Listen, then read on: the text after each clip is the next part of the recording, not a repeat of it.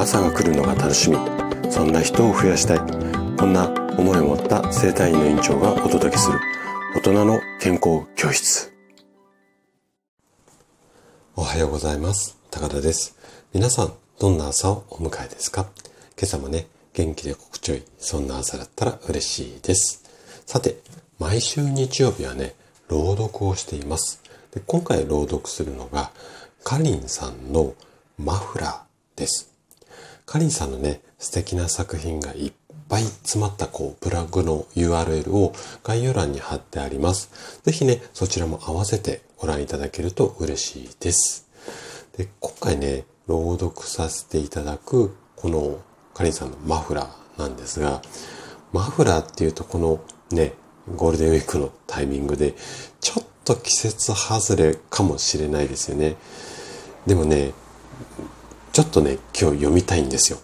で、なんでかっていうと、ここ数年ぐらいですかね、私がこう、とっても感じている思いっていうか、そういうのが、こう、言葉になったのが、今日朗読させていただく、まあ、マフラーなんですけれども、で、これね、どんな思いかっていうと、最近はね、本当にこう何もかも便利な時代になって、手間とか時間をなるべくかけない風潮というか、まあサービスというか、商品というか、とにかくね、こう皆さん忙しいので、効率化重視の世の中になっているような気がすごくしているんですよね。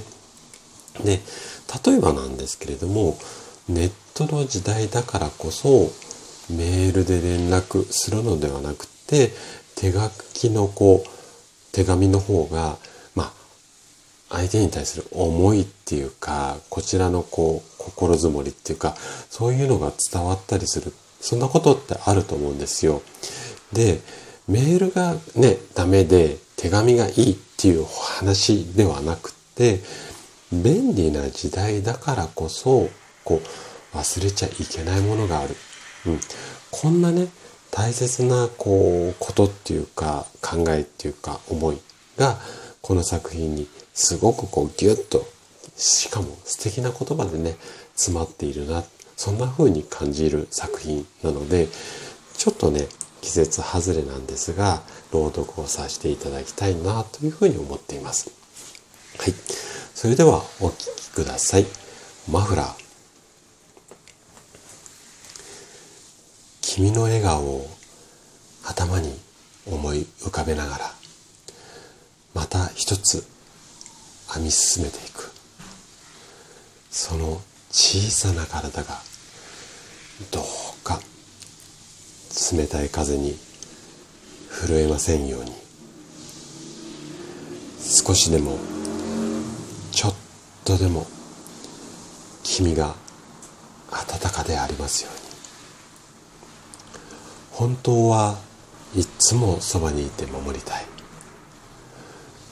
この思いも込めてまた一つ編み進めていく。